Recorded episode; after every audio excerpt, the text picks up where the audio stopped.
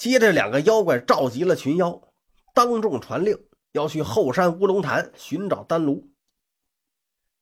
大伙一听都非常高兴啊，就当出去旅游了，呼噜呼噜呼噜呼噜，都奔后山了。后山那个乌龙潭呢，离这个妖洞倒也不算远，也就几十里地，无人居住，空气非常清新，而且奇花异草众多，清香扑鼻。总之啊，景色非常美。那乌龙潭呢，方圆数丈，上手还有个瀑布倾泻而下。哇！蝎子精一看这景色呀，还来了诗兴了，站那还念开诗了：“飞泉数点雨非雨，空翠几里山又山。”蛇精看着他，哼，大王。你向来爱练武，不喜舞文弄墨，如今怎么想起念诗来了？夫人呐，要说这陶渊明真是个神人呐，能寻到这么一处世外桃源。我虽然是个妖啊，也难免想风花雪月一番呐。哈哈哈哈！蛇精心里说话：天下的美景啊，不可胜数，奈何人类贪婪，毁掉了多少啊？说话间。众人就来到乌龙潭边上，往下一看呢，只见潭水清澈见底，在中间水下一丈多深，隐约的能看见一尊丹炉。大伙都非常高兴。蛇精就说：“我等若得此丹炉，可炼七星丹呀。”这时候，那左将军巨眼蟾蜍怪过来了。嗯，夫人，臣听说穿山甲钻破葫芦山的坎角。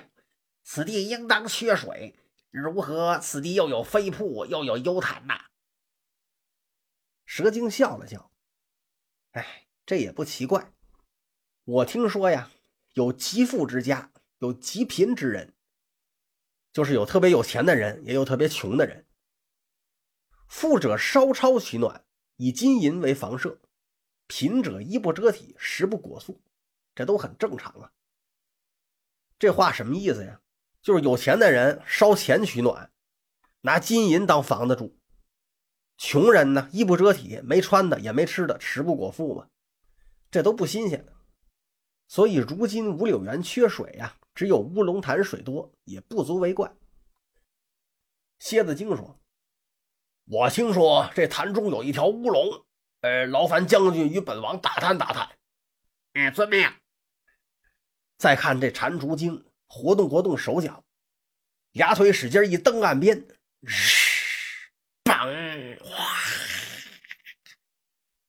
跳入潭中，往下一沉，就沉入水底。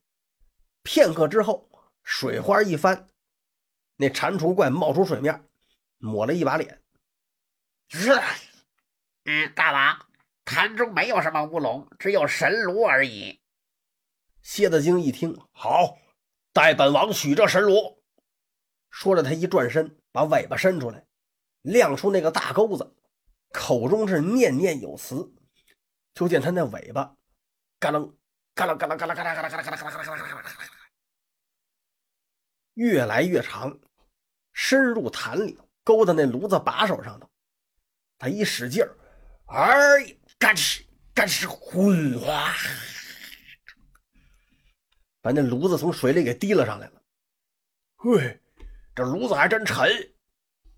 众妖怪是一阵欢呼：“大王神力！”哇！再说老汉和二娃，三娃挡住妖怪之后，他们俩一路跑回家。一进院，老汉眼泪就下来了。二娃一听啊，就知道老汉是因为穿山甲丧命而难过呀。他心里边也难受，心里说话都是我拖累了穿山甲呀。俩人正难过呢，从外边进来一个老头。这老头到老汉面前一拱手：“老丈一向可好啊？”老汉一看呢，来者非别，正是当初阻止大娃去妖洞那位黄渤。这老头啊，能掐会算，在本地颇有声望。上回阻止大娃去妖洞，大娃没听，结果被妖精擒获，大伙就更信服这老头了。这两天呀，他跟家算了一卦，算出妖精不在洞中，有机可乘，就赶紧跑回来了。他跟这老汉和二娃说：“我知道小哥有顺风耳、千里眼，能否探听妖精目前在干什么呀？”老汉一听，叹了口气：“哎，二娃双目双耳皆被妖孽所害，不过耳朵还能听见点声音呐。”二娃一听，赶紧施展顺风耳，听了一会儿，嗯，那蛇蝎二妖好像不在洞内，在后山找什么神炉呢？黄渤一听，大喜：“好，好，好，好！现在有个办法，可让妖精元气大伤。